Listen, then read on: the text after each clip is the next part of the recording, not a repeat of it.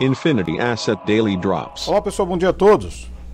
Ontem ficamos eximidos ali da volatilidade observada nos mercados internacionais, em especial no mercado americano, depois da divulgação do ADP Employment de 978 mil postos de trabalho criados, ou seja, muito forte, acima das expectativas de 650 mil e do revisado anterior para baixo de 721 para 654 mil. Ou seja, um número muito forte, um número robusto, demonstrando que depois do atropelo do payroll da, do, do, ano, perdão, do mês passado, agora temos um número re, demonstrando que a, a reabertura da atividade econômica tem tido efeito, assim como o processo de vacinação.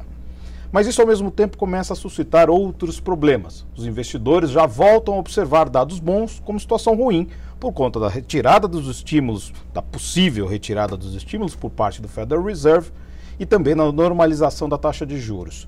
E isso vem também da sinalização de que o Fed deve vender aqueles bons que comprou na faixa ali de 13 bilhões de dólares de títulos corporativos que tinha comprado de modo a manter a liquidez do sistema no ano passado durante o auge da pandemia. Isso já começa a suscitar nos investidores exatamente isso.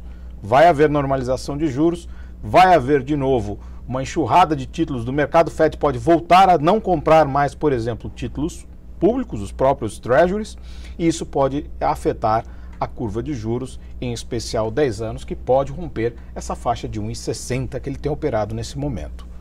Todas as atenções agora se voltam ao payroll hoje, que projeta ali na faixa de 670 mil postos de trabalho também, e com isso, obviamente, se vier acima das expectativas, suscita novamente temores de uma situação ruim. Futuros Nova York, bolsas europeias negativos nesse momento, e o dólar subindo contra a maioria das divisas. É isso aí, pessoal. Tenham todos uma ótima sessão e bons negócios. Infinity Asset Daily Drops.